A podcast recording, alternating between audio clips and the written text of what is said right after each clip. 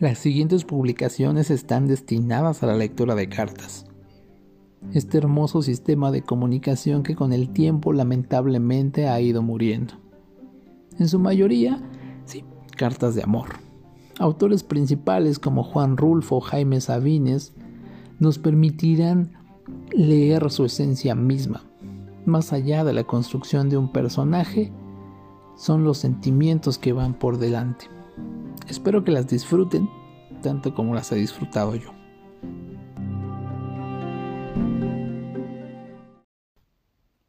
Jaime Sabines nace en 1926 en Tuxtla Gutiérrez y es considerado uno de los poetas mexicanos más importantes del siglo XX. Es imprescindible para miles de lectores en todos los países de lengua hispana. Josefa Rodríguez fue su esposa y a quien conoció prácticamente desde bebé. Podríamos decir que estuvieron toda la vida juntos porque desde temprana edad tuvieron contacto, mantuvieron una relación de noviazgo de 7 años y 46 de matrimonio.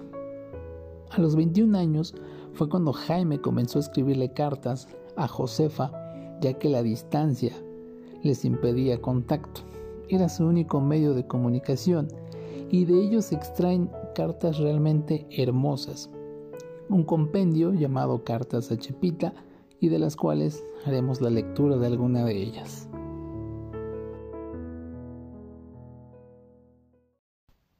Ciudad de México, 1947. Ah, si cada vez que pasas pudiera detenerte y platicar contigo, verte de cerca, escucharte reír. Quiero aprender tu risa como he aprendido ya tu andar y tu mirada. El conato de tu mirada, pura aproximación a tus ojos, porque jamás me miras.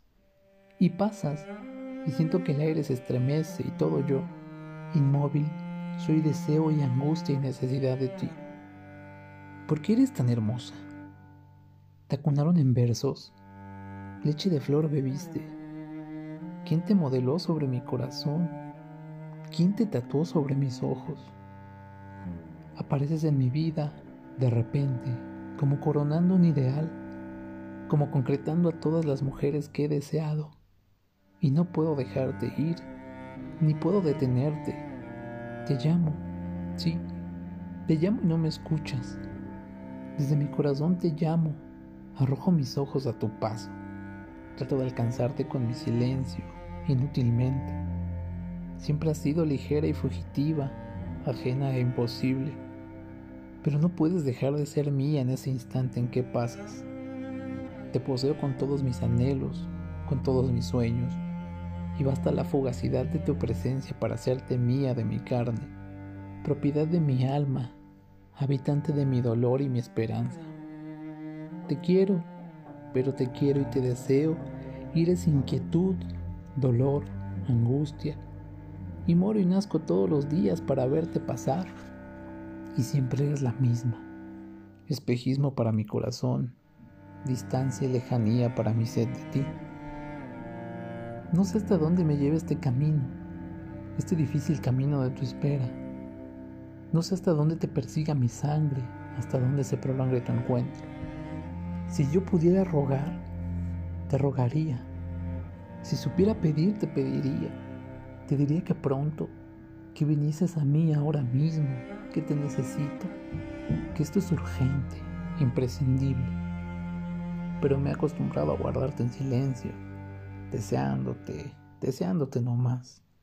Y allí en el fondo de mi alma te espero, íntimamente confío en ti, creo en ti, porque creo en mi amor, porque sé que no hay amor baldío. Y estoy como si esperara madurar una fruta, como si esperara que cayese un beso como si esperara florecer un sueño. Porque te quiero, linda. Porque te quiero, amor. Porque eres distinta a todas las mujeres en tu cuerpo, en tu andar, en lo que eres para mis ojos, en lo que sugieres a mi corazón.